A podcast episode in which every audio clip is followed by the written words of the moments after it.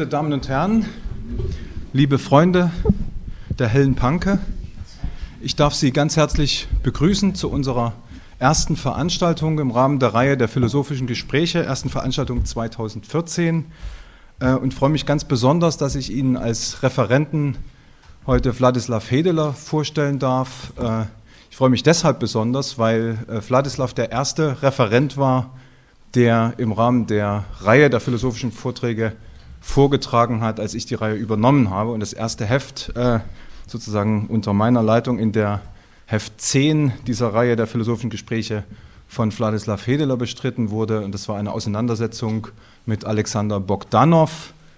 Äh, und das verweist schon auf die äh, Forschungsschwerpunkte von Wladislav Hedeler. Äh, Wladislav Hedeler, wie die meisten von Ihnen, denke ich, ihn, werden ihn kennen, äh, Historiker, Publizist und auch als Übersetzer tätig äh, zu seinen Arbeitsschwerpunkten gehört die Geschichte der KPDSU, der Komintern und des stalinschen Terrors. Er ist ein ausgewiesener Kenner des äh, Gulag-Systems und hat dazu einschlägige äh, Bücher äh, und Aufsätze veröffentlicht. Ich verweise vielleicht auf dieses hier die Ökonomik des Terrors zur Organisationsgeschichte des Gulag 1939 bis 1960 aus dem Jahr 2010. Äh, Im Rahmen der Hellen Panke hat äh, Wladislav Hedeler sehr, sehr viele Veröffentlichungen vorgelegt in der Reihe der philosophischen Gespräche. Das Buch habe ich genannt. Sie finden da vorne dann auf dem Büchertisch äh, weitere Arbeiten von ihm. Ich nenne nur einige im Rahmen dieser Reihe Pankower Vorträge erschienene Werke. Das Menetekel Kronstadt 1921 äh, der große Terror in der UdSSR 1937-38, ein Buch über Wladi Ilyich, Wladimir Ilyich Ulyanov, Lenin. Sie werden auch da vorne ein Buch sehen, das er äh, zu Lenin herausgegeben hat und schließlich äh, ein Heft 30 Jahre an Stalins Seite, Aufstieg und Sturz von äh, Beria. Äh, wenn Sie möchten, können Sie diese Werke auch äh, erwerben. Und äh, ich freue mich ganz besonders, dass das Heft zum heutigen Vortrag auch schon in gedruckter Fassung vorliegt, sodass Sie das, wenn Sie Interesse haben, im Anschluss an den Vortrag auch äh, erwerben können. Der Titel des Vortrages Philosophie äh, unter dem Banner äh, des Marxismus. Im, der, im, Im, Rahmen dieser Reihe der philosophischen Gespräche geht es ja äh, auch um die Aneignung äh, der kritischen Theorie, aber auch um das Schicksal der kritischen Theorie, das historische und das politische Schicksal. Und in das Kapitel dieses Themas äh, gehört der Vortrag von Vladislav Hedela. Ich freue mich sehr auf deine Ausführungen und du hast das Wort. Ja, vielen Dank, äh, Falko Schmieder, für die äh, freundliche Vorstellung.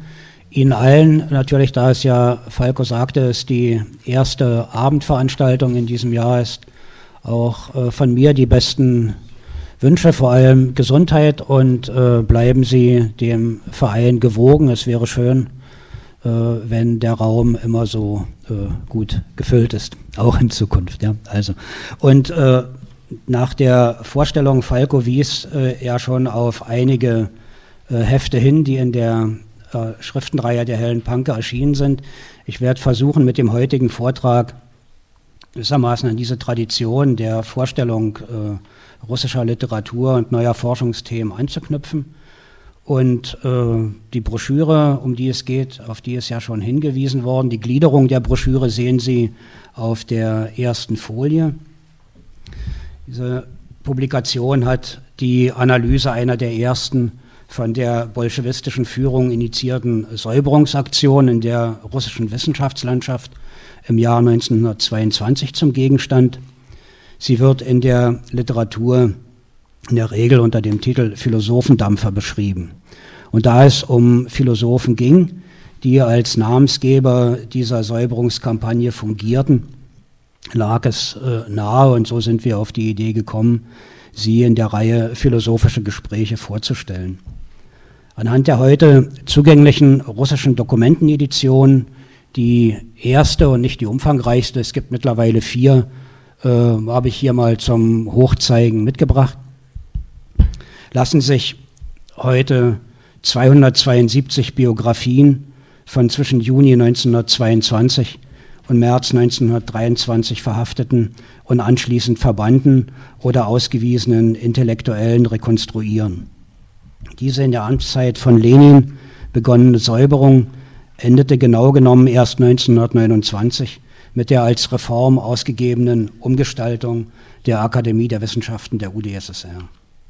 In dieser Zeitspanne konsolidierten sich die von der Kommunistischen Partei kontrollierten und dominierten Bildungseinrichtungen wie die Sverdlov-Universität, die 1918 gegründete sozialistische und 1924 in kommunistische umbenannte Akademie.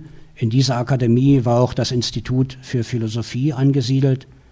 Ferner ist zu nennen das am 11. Februar 1921 gegründete und der Abteilung Agitation und Propaganda des ZK der KPRB unterstehende Institut der Roten Professur. 1922 wurde in dieser Einrichtung eine Abteilung für Philosophie geschaffen. Ich kann jetzt auf die Organisationsgeschichte, die sich mit dem Kontext auch des heutigen Vortrags beschäftigt, leider nicht weiter eingehen. Wer von Ihnen sich für diese, für diese Seite, für diesen Aspekt der äh, russischen bzw. sowjetischen Parteigeschichte interessiert, sei hier auf die Sonderbände zur Marx-Engels-Forschung verwiesen, die Rolf Hecker herausgegeben hat. In diesen Bänden finden Sie sehr viele Hinweise zu diesen von mir genannten Einrichtungen und Institutionen. Seit 2003 gibt es in Petersburg ein Denkmal, das an diese Kampagne erinnert. Sie sehen die, den Gedenkstein am Kai, von dem die äh, Philosophendampfer äh, ablegten. In der mir heute zur Verfügung stehenden Stunde möchte ich Ihnen jene Intellektuellen vorstellen, die dieser Kampagne ihren Namen gaben und die im Unterschied zu anderen Ausgewiesenen vergebens auf eine Amnestie oder auf die Erlaubnis in die Heimat zurückzukehren hofften.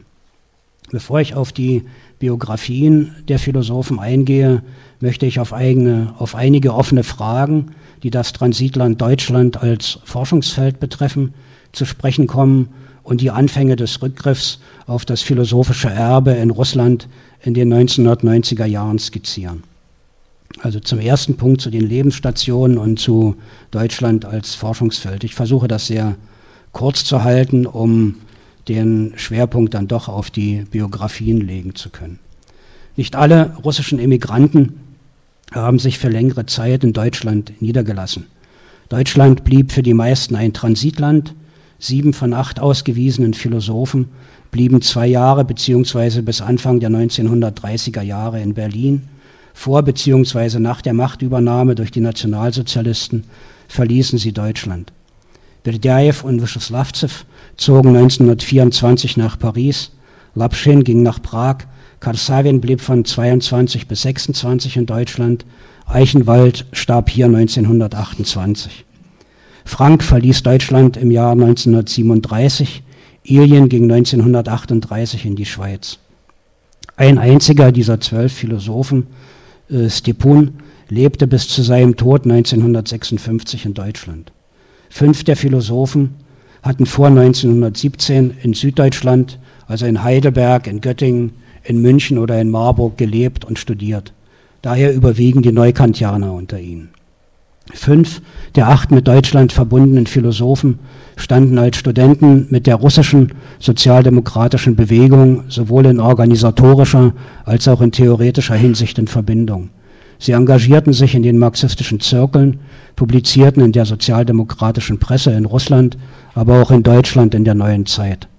Doch dieses Engagement blieb ein kurzes. Als gestandene Philosophen fanden sie sich durchweg im Lager der russischen konstitutionellen Demokraten wieder. Fritz Mirau schrieb über das Scheitern der Russen in Berlin, Karl Schlögel über die Wiederentdeckung der Immigration im postsowjetischen Russland. Hieran insbesondere an Schlögels These von der doppelten Gestalt der anzustrebenden Geschichtsschreibung, die sowohl die Untersuchung des Exils als auch die Entwicklung in Sowjetrussland einschließen muss, ist anzuknüpfen. Letztere wurde bisher weitgehend ausgeklammert, die Geschichte nicht als Geschichte der Wechselwirkung von Exil und Entwicklung in Sowjetrussland geschrieben. Nun ganz kurz äh, und sehr holzschnittartig zum Rückgriff auf das russische philosophische Erbe in der Programmatik russischer Parteien. In der Programmatik und in den Reden von Spitzenfunktionären russischer Parteien Mitte der 1990er Jahre waren häufig Begriffe anzutreffen, die mit der philosophischen Erberezeption und dem Schaffen der hier vorzustellenden Philosophen im engsten Zusammenhang stehen. Es geht um Sabornist, um Eurasiatum, um Kosmismus und um die russische Idee. Ich würde auf die Begriffe noch in der Diskussion dann zu sprechen kommen. Zu jedem dieser Begriffe lagen in den 1990er Jahren eher dürftig kommentierte Sammelbände in Russland vor. Russische Zivilisation und Sabornist 1994 in Moskau, über Russland und die russische philosophische Kultur 1990 in Moskau, die russische Idee Moskau 1992, die Wege Eurasiens, die russische Intelligenz und das Schicksal Russlands Moskau 1992, der russische Kosmismus Moskau 1993. Heute sind diese Begriffe mit Ausnahme des russischen Kosmismus fester Bestandteil der Programmatik einiger Parteien. Ich erinnere mich noch sehr gut an die Irritationen und Debatten, die der 1982 von Arseni Guliga herausgegebene Band mit Aufsätzen von Nikolai Fjodorow, er lebte von 1828 bis 1903 unter sowjetischen Hochschullehrern ausgelöst hatte. Diese der Perestroika vorausgehende Debatte ist heute leider so gut wie vergessen. Bei der Betonung der nationalen Identität stand und steht vor allem die Berufung auf die russische Idee heute an erster Stelle. Alle Versuche, Russland als Staat und als Großmacht zu definieren, kommen nicht ohne diesen Begriff aus. Die Betonung der anzustrebenden nationalen Einigung und Einheit erfolgt unter, der, unter Rückgriff auf den Begriff Subordinist. Kein anderer philosophischer Begriff eignet sich so gut, Einheit unter Wahrung der Vielfalt zu begründen. Das entspricht auch der Orientierung auf die Entwicklung von der monostilistischen zur polystilistischen Kultur. Je nach politischer Ausrichtung wird der Kurs entweder als europäisch oder asiatisch zentriert definiert. Ausgangspunkt ist in jedem Fall die geopolitische Eurasien-Konzeption. Sie fand und findet heute in zwei konträren Politikfeldern, vor allem im kommunistischen und im monarchistischen Lager Verwendung. Ungeachtet ihrer weltanschaulichen Unterschiede griefen die einen wie die anderen Marxisten, Leninisten und Monarchisten die gleichen Ideen auf. Das Geheimnis der Russen besteht darin, schrieb Viktor Jerafejew, dass er einen Riss hat. Jedenfalls hat er mit Sicherheit nichts Hermetisches, kein Bewusstsein von sich selbst als Ganzheit, als abgeschlossene, vollendete Form. Nur in Krisenzeiten tritt die Polarisierung in den Hintergrund und die Selbstverteidigung der Nation rückt an die erste Stelle. Kurzzeitig vermittels der Strategie der Anspannung gelingt es, die Kräfte zu bündeln. Dieses heute einzig wirksame Instrument der politischen Mobilisierung bedienen sich die Regierung und die Opposition. In dieser von der Abwehr äußerer Bedrohung, egal ob militärischer oder wirtschaftlicher Natur, als Krieg oder als Modernisierungsschub geprägten Zeit konnte sich kein konstruktiv schöpferisches Prinzip durchsetzen. Im Gegenteil, die Selbstaufopferung wurde als die eigentliche Mission Russlands ausgegeben. Soweit das Zitat. Ein zweiter davon abgeleiteter Aspekt ist die jahrhundertelang von Russland ausgeübte integrative Funktion, die mit der Vernachlässigung der Ausbildung der eigenen Staatlichkeit einherging. Das gilt sowohl für das zaristische wie für das sowjetische Russland. Reichsidee und proletarischer Internationalismus bzw. sozialistischer Patriotismus erscheinen so als zwei Seiten einer Medaille. Nach dem Zerfall der UdSSR musste hier praktisch bei Null begonnen werden. Russlands verschwundene Vergangenheit bot keine nachahmenswerten Leitbilder. Das Ungewöhnliche an der heutigen russischen Restauration bemerkte in den 90er Jahren Raphael Fjodorow, also nicht zu verwechseln mit dem Philosophen, ist, dass sie etwas wiederherstellen will oder auch wiederherstellen muss, was im Land eigentlich nie existierte. Dabei traten die von Fjodorow als Zitat Kinkerlitzchen des rückwärts gerichteten Denkens bezeichneten Gemeinsamkeiten in den Denkmustern und Traditionen der Kommunisten und Monarchisten immer noch stärker hervor als das, was sie abgrundtief trennte. Unübersehbar war der ausgeprägte Nationalismus, die Betonung der Geopolitik und die Hoffnung, wieder als Staatspartei in Erscheinung treten zu können. Alles das wird in deutlicher Abgrenzung vom faulen Liberalismus, vom Kosmopolitismus und dem am westlichen Modell orientierten Parlamentarismus vorgebracht. Wohin Gruppenegoismus führen kann, zeigte nach übereinstimmender Auffassung der Kommunisten und Monarchisten die Politik der Jelzin-Administration. Letztere habe die Macht zeitweilig an die sogenannten Demokraten abgetreten. Russische Politik jedoch dürfe nicht länger als Betätigungsfeld für dahergelaufene Interessengruppen bleiben, denen es an Professionalität mangele. Die meisten Berührungspunkte zwischen beiden Flügeln gab es im Hinblick auf die Forderung, wieder einen anerkannten Platz unter den Großmächten zu finden. Russland muss aus einem geografischen wieder zu einem politischen Begriff werden. Es muss seinen eigenen Weg dorthin suchen, finden und endlich auch beschreiten. Dieser Weg führt nicht nach Westen, sondern zunächst nach Eurasien. Zu den wichtigsten Wegmarken zählen Volkstum, Orthodoxie und Selbstherrschaft. Mitglieder und Sympathisanten kommunistischer und monarchistischer Parteien und Organisationen trafen sich bis Mitte der 90er Jahre regelmäßig zu gemeinsam initiierten Meetings und marschierten in gemeinsam organisierten Demonstrationszügen. Das Nebeneinander der Porträts von Nikolaus II. und Stalin war ein ebenso typisches Bild wie die Ansammlung von roten Bannern und Kirchenfahnen. Auf mitgeführten Transparenten und Plakaten verlangten die Demonstranten nach dem starken Mann, traten für ein starkes und geeintes Russland ein, propagierten die Wiederbelebung der nationalen Idee. Die am Slawentum, an der Orthodoxie und den geopolitischen Interessen orientierten Forderungen ergänzten sich, jede Partei profitierte von der anderen. Die Menschen strömten ihnen zu, Monarchisten und Kommunisten wollten vor allem jene Russen ansprechen, die sich als Opfer der Perestroika fühlten, wollten ihnen den lang entbehrten Halt und eine nationale Identität vermitteln. Heute ist die hier nur sehr kurz und äh, wie gesagt holzschnittartig angedeutete Entwicklung in Putins umgestalteten Moskau sichtbar. Ein Denkmal für Alexander II., den einem terroristischen Anschlag am 1. März 1881 zum Opfer gefallenen Reformer steht heute neben der wiedererrichteten Erlöserkathedrale in Moskau. Eigentlich sollte dieses Denkmal gegenüber dem Bolschoi-Theater stehen.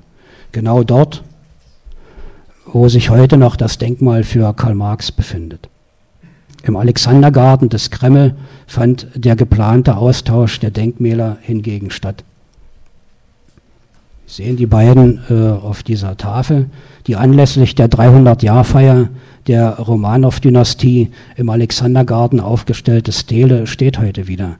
Die von den Bolschewiki umgestaltete Stele mit den Namen Marx, Engels, Liebknecht, Lassalle, Bebel, den der französischen utopischen Sozialisten und Plechanow wurde innerhalb kurzer Zeit entfernt. Dafür ist dann die originale äh, Säule wieder äh, errichtet worden. Sie sehen sie beide auf den Tafeln. Das sind nur zwei Beispiele für äh, die Umsetzung der Geschichtspolitik der Putin-Administration. Und nun zum Hauptteil und zu dem eigentlichen heute angekündigten Thema, zu den Philosophen, um die es in dieser Säuberungskampagne ging. Ich würde Ihnen in sehr kurzer und knapper Form die äh, Biografien dieser äh, Philosophen vorstellen wollen. Zunächst äh, den Literaturkritiker, ich gehe also einfach alphabetisch vor, das ist jetzt, da hängt also keine andere Systematik dahinter. Ich werde am Ende dazu noch etwas sagen als das alphabetische Prinzip. Also der Literaturkritiker und Übersetzer Eichenwald absolvierte 1984 die historisch-philologische Fakultät der Universität in Odessa und war für eine Arbeit über den Empirismus von Locke und den Rationalismus von, Leib, von Leibniz mit einer Goldmedaille ausgezeichnet worden. Er publizierte in Zeitschriften und Zeitungen und hatte Schopenhauer ins Russische übersetzt. Den Oktoberumsturz der Bolschewiki lehnte er wie jegliche Gewalt ab und hoffte aber auf einen guten Ausgang der Ereignisse in seinem Heimatland. Seine zwei Söhne traten in die kommunistische Partei ein. Angaben gibt es nur zu Alexander, er lebte von 1904 bis 1941, war Absolvent des Instituts der Roten Professur und 1928 als Hochschullehrer tätig. Also er folgte seinem Vater nicht ins Ausland, sondern blieb im Land. Am 16. April 1933 wurde er im Prozess gegen die Bukharin-Schule angeklagt, am 10. September 37 zu 15 Jahren Gefängnis verurteilt und dann, als sich die Wehrmacht Ariol näherte, im Gefängnis von Ariol am 11. September 41 erschossen. In der Pravda, auch deshalb ist Eichenwald äh, jetzt nicht nur alphabetisch, sondern also auch vom Thema her an erster Stelle zu nennen. In der Pravda erschien am 2. Juni 1922 gewissermaßen als Auftakt für diese Säuberungskampagne ein Artikel von Leo Trotzki unter dem Titel Diktatur, wo ist deine Knute, in dem Eichenwald und seinesgleichen aufgefordert wurden, sich zum Teufel zu scheren. Am, 8, am 16. August wurde Eichenwald in Moskau verhaftet. Bekannt geworden ist er als Literaturkritiker der von 1920 bis 1931 in Berlin erscheinenden Tageszeitung Ruhl, also der Steuerrat, für die er unter dem Pseudonym Kamenetsky sechs Jahre lang täglich Artikel über die russische Literatur und das literarische Schaffen in Sowjetrussland schrieb. Von 1923 bis 26 lehrte er am Russischen Wissenschaftlichen Institut mit Forschungs- und Publikationsschwerpunkt russische Literatur. Er wollte die von den Bolschewiki abgebrochenen Traditionslinien der russischen Kultur am Leben halten. 1990 erschien eine Auswahl seines Briefwechsels in Russland. Zu den in Deutschland wohl bekanntesten Philosophen und Publizisten aus russischen Emigrantenkreisen gehört Nikolai Berdyaev. Sein 1937 erst veröffentlichtes Buch Wurzeln und Sinn des russischen Kommunismus erschien 1953 unter dem Titel Wahrheit und Lüge des Kommunismus und wurde vom Bundesministerium für gesamtdeutsche Fragen finanziert und verbreitet. Das ist eine sehr schöne Ausgabe, ich habe die noch zu Hause zu liegen. 1990 erschien ein, Aus, ein Nachdruck dieser Ausgabe in Russland als Reprint. Berdyaevs Övre passte genau in die Zeit der Perestroika und Postperestroika. Weitere Titel, um diese näher anzudeuten, sind Russland Schicksal, der Sinn der Geschichte. Danach folgte ein Buch des Philosophen nach dem anderen. 1991 erschien die Autobiografie, 1994 lag eine zweibändige Auswahl und eine sehr interessante Anthologie unter dem Titel Pro und Contra vor, die der Ausbildung am Russisch-Christlich-Humanistischen Institut zugrunde lag. Als Student schloss sich Berdjaev der in einer adligen Familie aufgewachsen war und in einer Kadettenanstalt erzogen wurde, der sozialdemokratischen Bewegung an. Sein erster Artikel über Friedrich Albert Lange und die kritische Philosophie in ihrem Verhältnis zum Sozialismus erschien 1899 in der von Karl Kautsky herausgegebenen Neuen Zeit. 1900 wurde Berdjajew verhaftet und für drei Jahre nach Vologda verbannt. Mit ihm in der Verbannung lebten Alexander Bogdanov, Anatoly Lunacharsky und Boris Savinkov. Nach Moskau zurückgekehrt, brach Berdjajew mit den legalen Marxisten und wandte sich dem Studium des Idealismus zu. In Heidelberg hörte er 1903 Vorlesungen bei Windelband, nahm 1904 am Philosophiekongress in Genf teil, wo er Plechanow kennenlernte. Berdjajews Leitmotiv war die Ablehnung der Unterordnung des Allgemeinmenschlichen unter ein Klassenprinzip. Er lehnte den Oktoberumsturz ab, betonte aber die Chance, die sich hieraus für die Kulturentwicklung bot. Die von ihm gegründete Freie Akademie der Geisteskultur war Ausdruck dieser Hoffnung. 1919 lehrte er an der Freien Akademie in Moskau, 1920 an der Moskauer Universität. Hier wurde der politisch den konstitutionellen Demokraten nahestehende Philosoph am, 18. Februar 1920 als Mitglied des sogenannten taktischen Zentrums verhaftet, jedoch wenig später auf Intervention von Dzerzhinsky freigelassen. Nach der zweiten Verhaftung und Ausweisung lebte er von 1922 bis 1924 in Berlin, gehörte 1922 zu den Begründern der Religiös-Philosophischen Akademie, die Filialen in Berlin und Paris hatte. 1923 zu den Initiatoren des Russischen Wissenschaftlichen Instituts, das bis 1925 in Berlin bestand. In seiner Berliner Wohnung fand auf Initiative von Peter Struve Ende 1922 ein Treffen der aus Sowjetrussland ausgewiesenen Philosophen mit politischen Gegnern der Bolschewiki statt. Außer ihm nahmen die hier vorzustellenden Frank und Ilyin sowie Alexander Jiskojew teil. Sie verurteilten jeden Versuch eines gewaltsamen Sturzes und setzten auf die allmähliche Wiedergeburt der russischen Idee. Im Sommer 24 zog Berdjajew nach Paris, lehrte an der Religiös-Philosophischen Akademie und gab von 1925 bis 1940 als Redakteur eine religiös-philosophische Zeitschrift unter dem Titel Put, der Weg heraus. Er war Vertreter einer personalistischen, wie er selber schrieb, Religionsphilosophie, so formulierte er 1939 und bezeichnete sich in dieser Veröffentlichung als Existenzialist. In seiner Philosophie spiegelten sich nicht zuletzt sein Schicksal und seine Erfahrung mit der bolschewistischen Staatsmacht wider. Ständig wiederkehrende Themen sind das Ausgeliefertsein des Individuums, die Vereinsamung, die Mission und die Tragik der Intellektuellen. Lenin und Stalin lehnte er als russischer Patriot ab. Zur deutschen Besatzungsmacht, die ihn in Frankreich gewähren ließ, verhielt er sich ablehnend. Sergei Bulgakov, der nächste der hier vorzustellenden, stammt aus der Familie eines Geistlichen. Nach der Ausbildung am Gymnasium und an einem Priesterseminar studierte er von 1890 bis 94 an der juristischen Fakultät der Moskauer Universität und unternahm 1898 eine Studienreise nach Deutschland, wobei ihn insbesondere die Nationalökonomie interessierte. Sein Buch über die Märkte in der kapitalistischen Produktion wurde damals auf Weisung der zaristischen Zensur konfisziert. Er stand wie Nikolai Berdjajew der Sozialdemokratie und den Marxisten nahe, publizierte in deren legalen Presseorganen. 1900 erschien seine Dissertation über Kapitalismus und Landwirtschaft. Bis 1906 lehrte er Nationalökonomie am Kiewer Polytechnischen Institut. 1903 wandte er sich wie Berdjajew vom Materialismus ab und dem Idealismus und der russisch-orthodoxen Kirche zu. Er gab eine religiös-philosophische Zeitschrift unter dem Titel Fragen des Lebens heraus und lehrte bis 1918 Nationalökonomie an der Moskauer Universität. 1906, 1907 gehörte er als parteiloser Christsozialist der zweiten Duma an arbeitete in der Budgetkommission, der Kommission für Gewissensfreiheit sowie der Kommission für Kirchenfragen mit. Im Unterschied zu Berdjajew, Frank und Struve, von denen noch die Rede sein wird, lehnte er auch die Februarrevolution 1917 ab.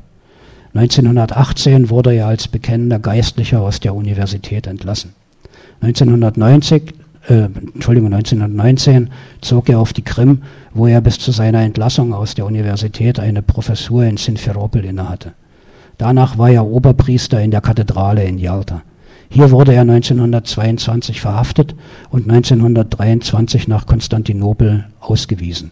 Er reiste von hier aus über Prag hier hatte er von 1923 bis 1925 eine Professur für Kirchenrecht und war Dekan der juristischen Fakultät des Russischen Wissenschaftlichen Instituts nach Paris weiter, wo er 1925 eintraf. Hier war er bis 1944 am Theologischen Institut tätig. Als Philosoph folgte er Wladimir Slavjow und dessen Metaphysik der Alleinheit. 1935 erklärte die Synode des Moskauer Patriarchats seine Lehre als unvereinbar mit der Kirche. Eine von ihm initiierte Bruderschaft unter Einschluss der Eurasier scheiterte letztlich.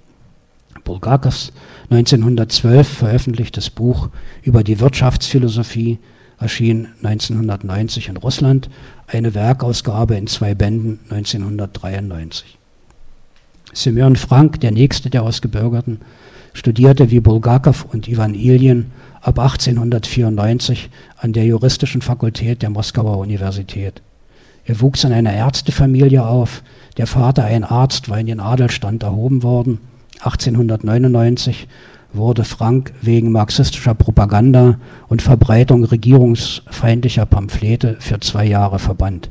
Als Gymnasiast hatte er in Nizhny Novgorod Bekannte unter den Volkstümlern und Sozialisten gehörte mit Struve, Berdjajew und Bulgakov einem marxistischen Zirkel an. Sein Studium schloss er in Heidelberg und München ab. In Berlin hörte er Vorlesungen bei Georg Simmel. 1900 erschien seine Abhandlung über die Werttheorie bei Marx. Es war ein Versuch der Synthese von Marx und der österreichischen psychologischen Schule. Im Ausland wurde er zum Neukantianer, übersetzte Windelbands Präludien ins Russische. Sein Weg führte über Fichte und Spinoza zum Idealismus. Er wandte sich den konstitutionellen Demokraten zu und vom Marxismus ab und tendierte zum philosophischen Realismus. Seit 1912 war er als Privatdozent in Petersburg tätig. Von 1912 bis 1913 hielt er sich in Deutschland auf, um an seiner Dissertation über den Gegenstand des Wissens zu arbeiten. 1917 wirkte er in Saratow als Lehrstuhlleiter, 1921 in Moskau. 1922 erfolgte seine Ausweisung. Er reiste mit Frau und vier Kindern aus und fand zunächst eine Anstellung an der Religiös-Philosophischen Akademie Berlin in, in Berlin und Paris. Von 1930 bis zur Flucht nach Paris 1937, der Grund waren Einbestellungen zur Gestapo, hielt er Vorlesungen an der Berliner Universität zum Thema Glauben und Wissen. Bei aller Betonung der Theologie trat er für die Freiheit der Philosophie als selbstständige Disziplin ein. Er wollte den Marxismus nicht nur kritisieren, sondern diesem Modell einen anderen Gesellschaftsentwurf entgegensetzen. Zentrale Begriffe und Themen waren für ihn konservativer Liberalismus, Idealrealismus, wie er schrieb, und sagte, dass dies Kennzeichen eines Versuchs seien, an dem er bis zu seinen letzten Lebensjahren oder Lebenstagen arbeitete und der Entwurf in eine Schöpfungsgeschichte äh, einmündete. Während der Besetzung Frankreichs lebte er ab August 1943 im Süden. Er verließ Frankreich 1945 in Richtung England. Eine Werkausgabe erschien 1990 in Moskau. Ivan Iljen, wie Bulgakov und Frank, äh, studierte an der Juristischen Fakultät der Moskauer Universität. Von 1910 bis 1912 unternahm der Rechtsphilosophie lehrende Dozent zur Qualifizierung eine Studienreise nach Deutschland und Frankreich. Vor dem Oktoberumsturz 1917 publizierte er vorrangig zu staatsrechtlichen Fragen. Im April 1918 erfolgte eine erste Verhaftung durch die Tscheka. Nach der Entlassung verteidigte er seine Dissertation über Hegels Philosophie als Lehre der Konkretheit Gottes und des Menschen. 1921 war er Vorsitzender der Moskauer Juristischen Gesellschaft und der Moskauer Psychologischen Gesellschaft. 1922 wurde er aus Sowjetrussland ausgewiesen, lebte und arbeitete danach in Berlin, war 1923 Mitbegründer des Russischen Wissenschaftlichen Instituts, der Religiös-Philosophischen Akademie und der Philosophischen Gesellschaft und gab, wie viele der Ausgewiesenen, von 1927 bis 1930 eine eigene Zeitschrift. Seine lief unter dem Titel Korkel, also die Glocke, heraus. Ein Umzug nach Paris lehnte er immer ab. Nach der Machtergreifung der Nationalsozialisten wurde er mit Publikations- und Lehrverbot belegt. Und erst als ihm Verhaftung und KZ-Haft drohte, begab er sich im Juli 1938 in die Schweiz. Er erhielt unter der Bedingung, sich nicht politisch zu betätigen, eine Aufenthaltsgenehmigung. Jedoch hielt er sich nicht an diese Auflage. Die in den Jahren 48 bis 54 verfassten Artikel wurden nach seinem Tod unter dem Titel Unsere Aufgaben herausgegeben. In der Schweiz setzte er seine Hegel-Studien und die Arbeit an seinem Hauptwerk Axiome der religiösen Erfahrung fort. Leitmotiv für ihn war eine philosophische Synthese von Rationalem und Irrationalem, wobei er stets versuchte, Distanz zur Theologie zu wahren. Parteien lehnte er mit der Begründung ab, dass diese nur Minderheitenmeinungen vertreten und plädierte stattdessen für nationalstaatliche patriotische Bindung. Der erste Band der zehnbändigen Werkausgabe von Ilien erschien 1993 in Moskau. Karsavin, Lev Karsavin studierte an der Historisch-Philologischen Fakultät der Petersburger Universität, recherchierte für seine Dissertation über das religiöse Leben in Italien im 12. und 13. Jahrhundert in französischen und italienischen Archiven. Forschungsschwerpunkt waren die Franziskaner sowie die Sekten der Waldenser und Katharer. Der Historiker Greves war sein Doktorvater. Karsavin, der an der Petersburger Geistlichen Akademie lehrte, lehnte wie viele den Oktoberumsturz ab.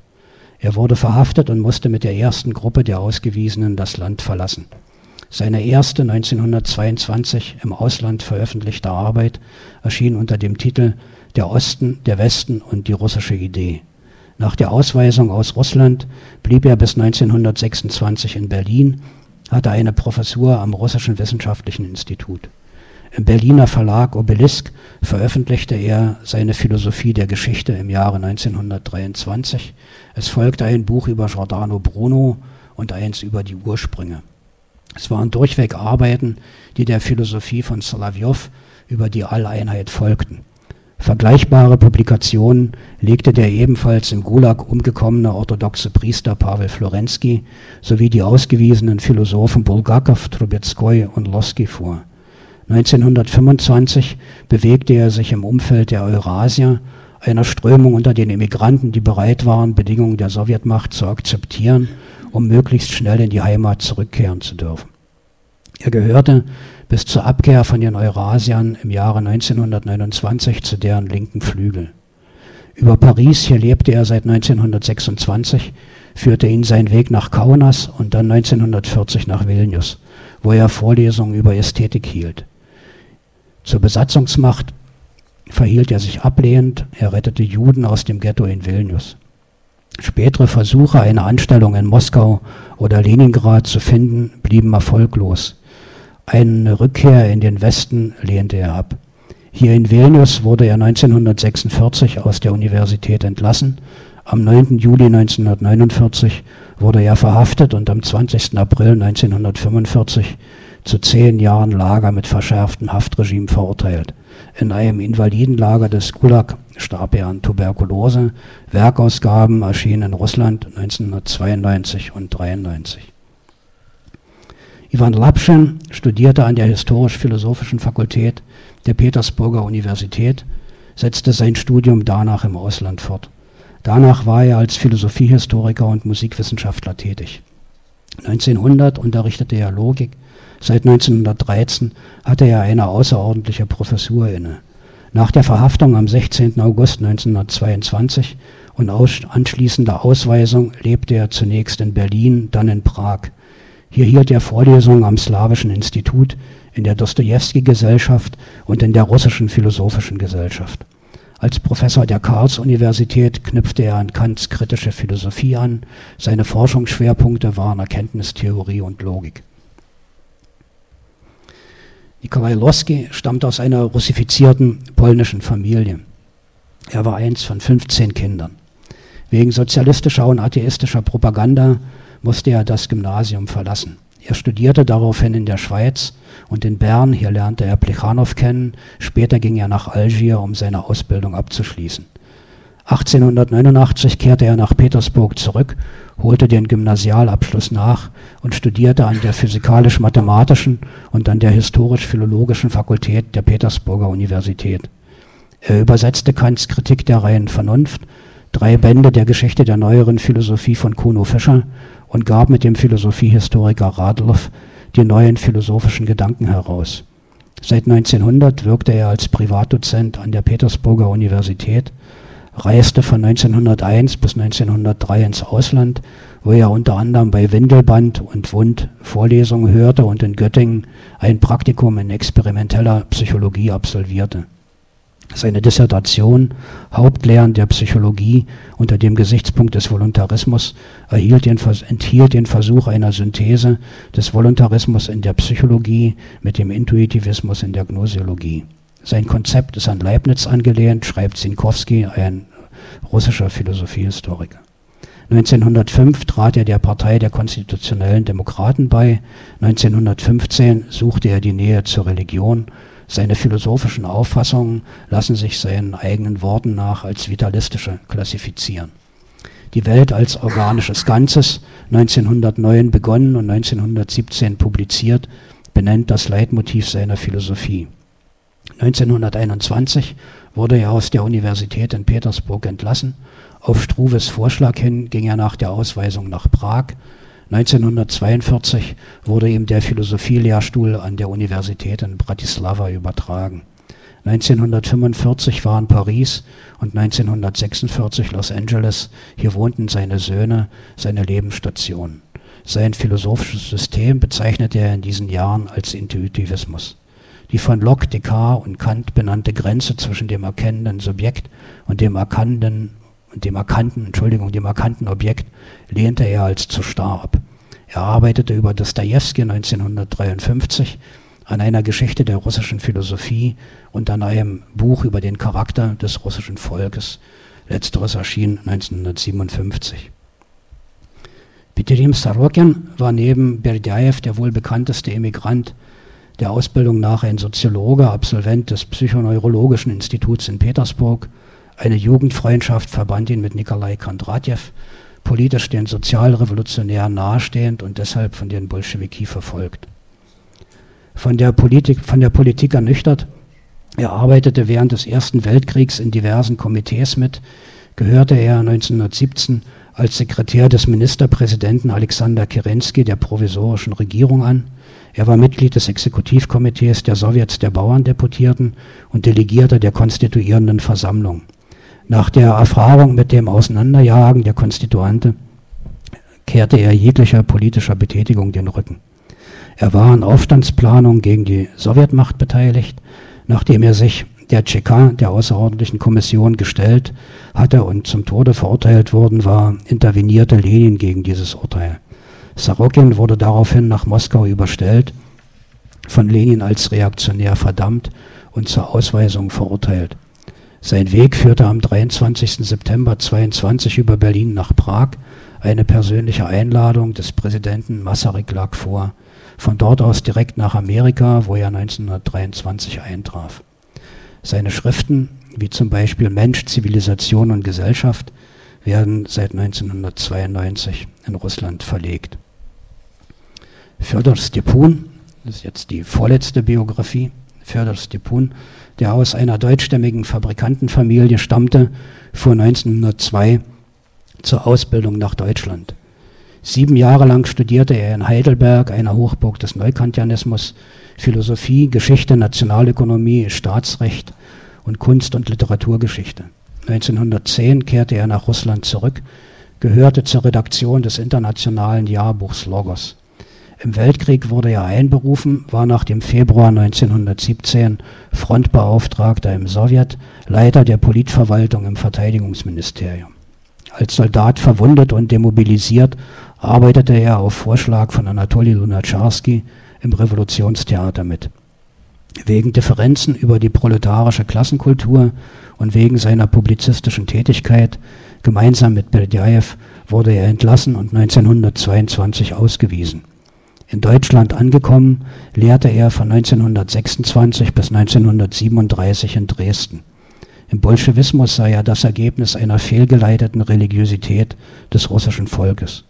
1934 erschien in Leipzig ein Buch unter dem Titel Das Antlitz Russlands und das Gesicht der Revolution, ein in der Tradition der Slavophilen verfasstes Buch. In der NS-Zeit hatte Stepun Lehr- und Publikationsverbot. Er arbeitete von 1931 bis 1939 im Verlag der Zeitschrift Nowy Grad, also die neue Stadt, mit. Das Bombardement auf Dresden überlebte er. Danach hatte er seit 1946 eine Professur in München für Geschichte der russischen Kultur und Geistesentwicklung inne. Es war ein Lehrstuhl, der speziell für ihn eingerichtet worden war. Der letzte in dieser Aufzählung, Boris Woscheslavzew, ein Absolvent der juristischen Fakultät der Moskauer Universität. Seine Magisterarbeit über Fichtes Ethik geschrieben, danach eine Reise zur Weiterbildung für zwei Jahre nach Berlin, Heidelberg und Marburg. Hier arbeitete er bei Nikolai Hartmann, verteidigte 1914 seine aufsehenerregende Dissertation über Fichtes Ethik und bekam sofort eine Professur an der Moskauer Universität angeboten. Er arbeitete vor und nach dem Oktoberumsturz mit Nikolai Berdjajew zusammen. Von 1922, also nach der Ausweisung, bis 1924 war er Dozent an der Religiös-Philosophischen Akademie in Berlin bzw. in Paris.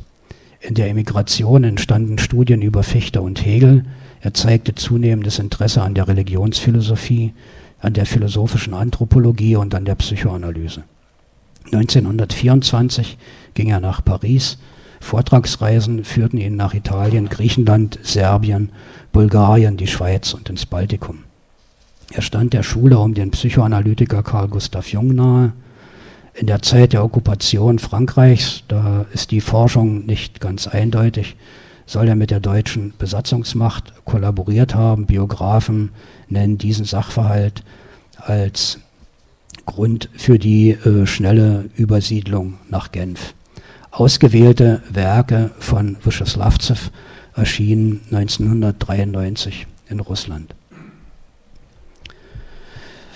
Nach diesem äh, Kaleidoskop äh, von Biografien und Fakten stellt sich natürlich äh, die Frage, was man zusammenhängend, zusammenfassend, resümierend oder wie auch immer über das hier Vorgestellte sagen könnte. Ich habe äh, lange gesucht und äh, versucht, Ihnen ein äh, Resümee, was also heute in der Russenschaft, in der russischen philosophischen Landschaft äh, vorhanden ist, anzubieten. Diese äh, Suche war leider vergeblich. Die hier skizzierten Theoriegebäude und die Rezeption in den 1990er Jahren wurden und werden im Russland von heute in den Universitäten, aber auch im Regierungslager ignoriert. Die Rezeption im universitären Bereich und die Publikationen, wer von Ihnen äh, Interesse hat, kann sich im Internet da sehr schnell ein Bild davon machen, sind eher marginal. Alle Hinweise auf die Theoretiker, von denen hier die Rede war, auf die Philosophen und die Begrifflichkeit geht auf die 1990er Jahre zurück. Es gibt also keine, äh, gewissermaßen keine neuere Forschung dazu. Was äh, im Internet dominiert, ist die Klage über den Verlust großer kultureller Energien und die Betonung des Bedürfnisses, sich von einer inhumanen, pseudohumanistischen und wissenschaftsfernen Praxis zu reinigen. Was sich herausbildete, war, um erneut äh, Jerafeev zu zitieren, ein aufgeklärter Konservatismus, der die im Volke verankerten archaischen Werte bedient und sich dabei auf die russisch-orthodoxe Kirche als deren Hüterin stützt. Soweit das äh, bittere äh, Resümee dieser Recherche und Suche. Ich könnte noch, um das zusammenhängend zu zitieren, aus einem der letzten äh, Artikel von Jerofeev Russland in der Offensive zitieren. Das würde ich noch gerne tun. Er schreibt, in Russland, in Russland selbst entstand der neue, oder mit Kisseljow, das geht um den Kulturminister, zu sprechen aufgeklärte Konservatismus vor dem Hintergrund der Niederlage der Protestbewegung in den Jahren 2011 bis 2012. Es zeigte sich, dass das einfache russische Volk mit seinen archaischen Werten und seiner politischen Unreife bei demokratischen Wahlen gegen die großstädtische Mittelschicht fast immer die Mehrheit behält. Selbst im liberalen und prowestlichen Moskau erhielt der Oppositionskandidat Nawalny bei den Bürgermeisterwahlen weniger als ein Drittel der Stimmen. Die russische Macht hat also noch ideologische Reserven in Hinterhand. Sie nährt das Volk mit der moralischen Einzigartigkeit der russischen Welt als Hüterin der Grundpfeiler der Orthodoxie und lässt sich teilweise von ihm nähren. Soweit äh, das äh, einzige zusammenhängende gewissermaßen Fazit äh, von Jerofeev, was ich zur Thematik gefunden habe. Mit diesem äh, bitteren Fazit muss ich diese kurze Vorstellung der Philosophen leider beenden. Ich kann in der Debatte, wenn es da Interesse gibt, noch auf die Begrifflichkeit, von der hier die Rede war, eingehen. Aber alles andere, wie gesagt, äh, können Sie in der Broschüre nachlesen wenn Sie denn mögen. Das Inhaltsverzeichnis äh, haben Sie, wie gesagt, hier nochmal vor. Ich hatte jetzt die Möglichkeit, nur auf die letzten, gewissermaßen auf die letzten drei äh, Aspekte, die in der Broschüre genannt werden, Bezug zu nehmen. Soweit. Erstmal vielen Dank für die Aufmerksamkeit und ich bin gespannt auf Ihre Fragen. Ja, vielen